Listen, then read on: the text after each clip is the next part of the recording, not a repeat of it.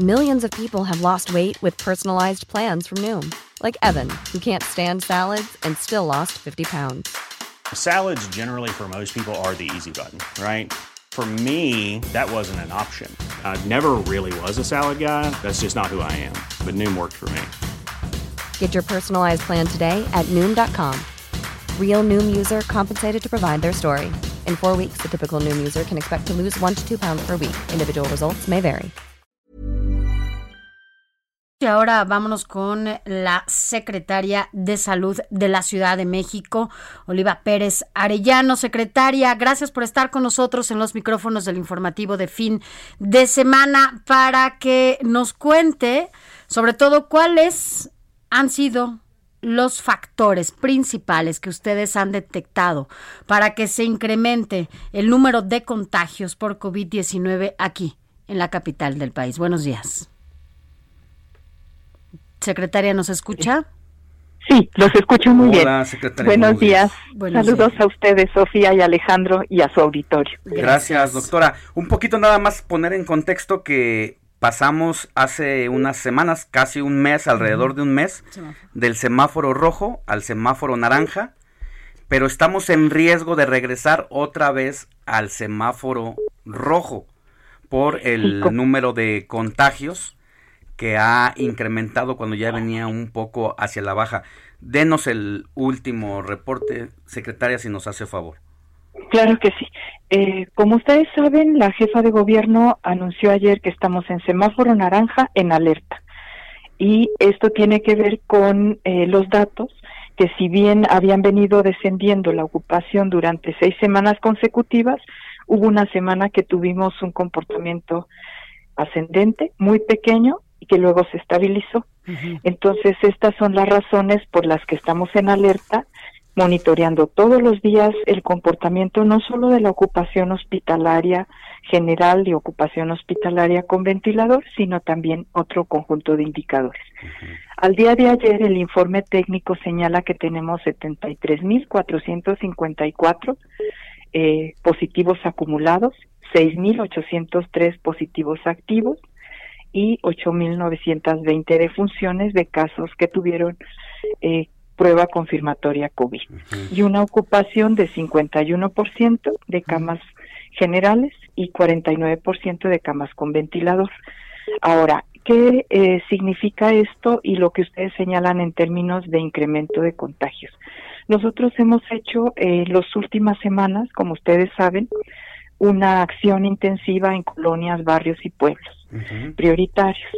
En estos sitios hemos incrementado el tamizaje, la búsqueda activa en territorio de casos y de contactos y hemos también hecho un conjunto de pruebas, bueno, de tomas de muestra para hacer prueba confirmatoria como una herramienta más a nuestro rastreo de contactos y para romper las cadenas de transmisión. Esto es lógico que incremente el número de positivos confirmados pero la tasa de positividad, que es un dato epidemiológico muy importante, ha venido descendiendo. La tasa de positividad nos dice eh, qué tanto está circulando la, el virus y eh, de todos los casos de enfermedad respiratoria, cuántos es esperable que sean COVID-19. Y con esto lo que tenemos es que eh, alrededor de mayo la tasa de positividad era de 53% y en este momento estamos alrededor de 29%. Entonces hay un descenso de la tasa de positividad y por eso eh, todas las medidas que se han tomado para intensificar la eh, romper las cadenas de contagio y hacer en territorio un barrido que fortalezca que sigamos avanzando en términos de la semaforización. Ahora es importante lo que dice secretaria porque si bien los esfuerzos han sido ¿no? Eh, los hemos visto, vaya, desde el uso de cubrebocas con ustedes, los funcionarios, la jefa de gobierno, ¿qué han detectado, sobre todo en ciertos espacios, que la gente ha, no hace o no ha hecho y que eso ha justamente provocado que se incrementen algún, estos contagios? Bueno, pasar de la Jornada Nacional de Sana Distancia, de un resguardo domiciliario generalizado, a la semaforización epidemiológica implica que se van abriendo algunas actividades. esenciales sobre todo y luego progresivamente otras que contribuyen a la vida económica y social de la ciudad.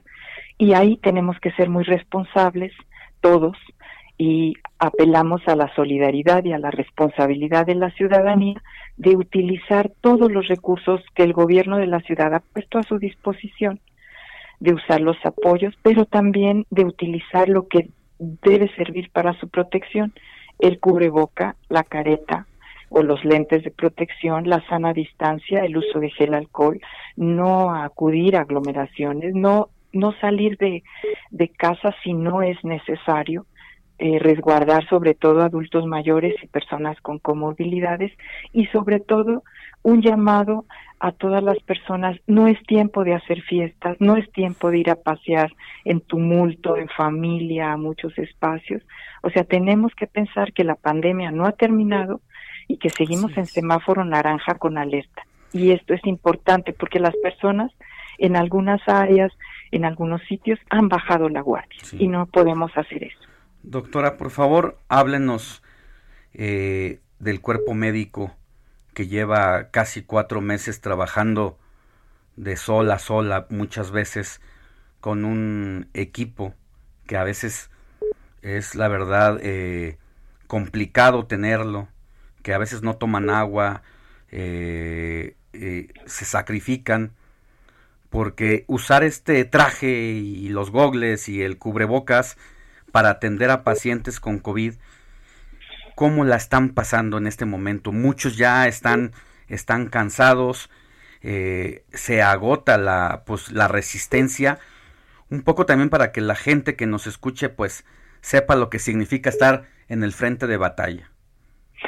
Bueno, primero mi enorme reconocimiento a todos los trabajadores de la salud que han mantenido eh, la atención en las unidades hospitalarias, en los centros de salud, en el barrido en territorio, en la toma de muestras, un enorme reconocimiento, porque efectivamente lo que ustedes señalan ha sido momentos de mucha exigencia, ha habido momentos de mucha demanda en los hospitales, de, de enorme presión, y, eh, trabajar con estos trajes, trabajar con todo el equipo de protección que hemos eh, garantizado para todos los trabajadores, dependiendo del área donde se encuentran. Hemos hecho un esfuerzo muy importante para que todos tengan su equipo de protección, pero eso eh, significa estar en un turno, deshidratarse, no poder eh, tomar agua, no poder ir al baño, porque es un equipo que produce deshidratación, que produce calor, que sofoca, eh, si las personas así en el transporte público usamos cubreboca o en la en sitios de aglomeración y en algún momento nos sentimos incómodos, nos sentimos que nos molesta, imaginen ustedes un cubreboca de eh, de eh, características médicas que tiene que ser prácticamente sin posibilidades de, de que entre pues las gotitas, que entren los aerosoles, entonces esto es una situación complicada y también en términos de exigencia, por decirlo de alguna manera, de exigencia mental y psíquica.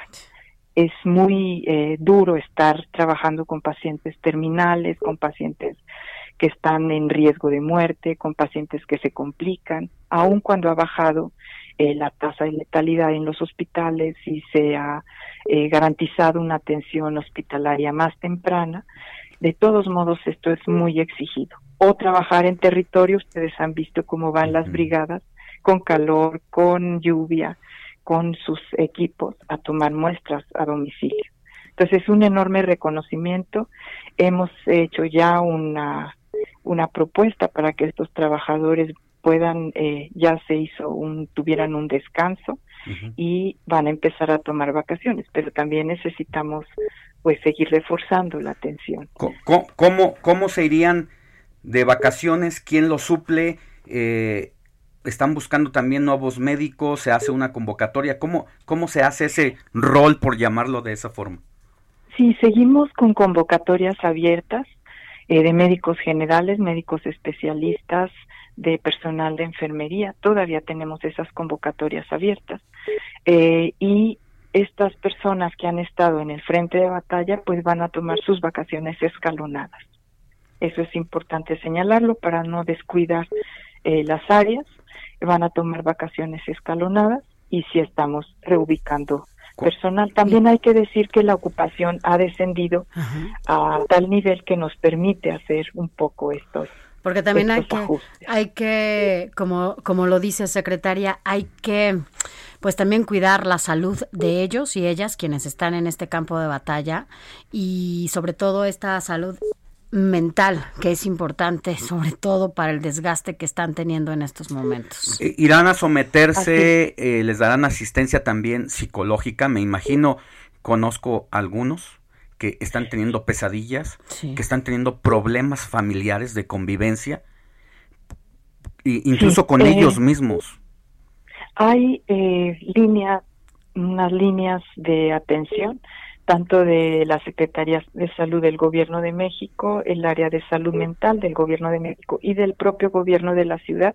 Internamente tenemos un grupo de apoyo porque hay psicólogos y psicólogas especializados en nuestras unidades de salud que formaron un, grupo y están dando atención, que puede ser telefónica o presencial. Mm. Entonces sí se está atendiendo, pero muchas veces la dinámica de trabajo no permite tener ni siquiera un poco de tiempo para para hacerse un espacio para esta atención. Por eso es tan importante que las personas en el espacio público, en el transporte público, en las colonias, en los barrios, en los pueblos, pues no hagan fiestas, no hagan aglomeraciones, no celebren, no, porque todo esto lo que hace es una presión de se contagian, hay casos graves, van al hospital y esto es una presión enorme para estos trabajadores de la salud que eh, pues están permanentemente atendiendo estas situaciones. Ya casi nos vamos a corte, pero no, nos gustaría que nos dijera, en este momento, estamos más cerca de regresar al semáforo rojo que pasar al semáforo amarillo o la siguiente luz que es como ir despresurizándonos de la pandemia?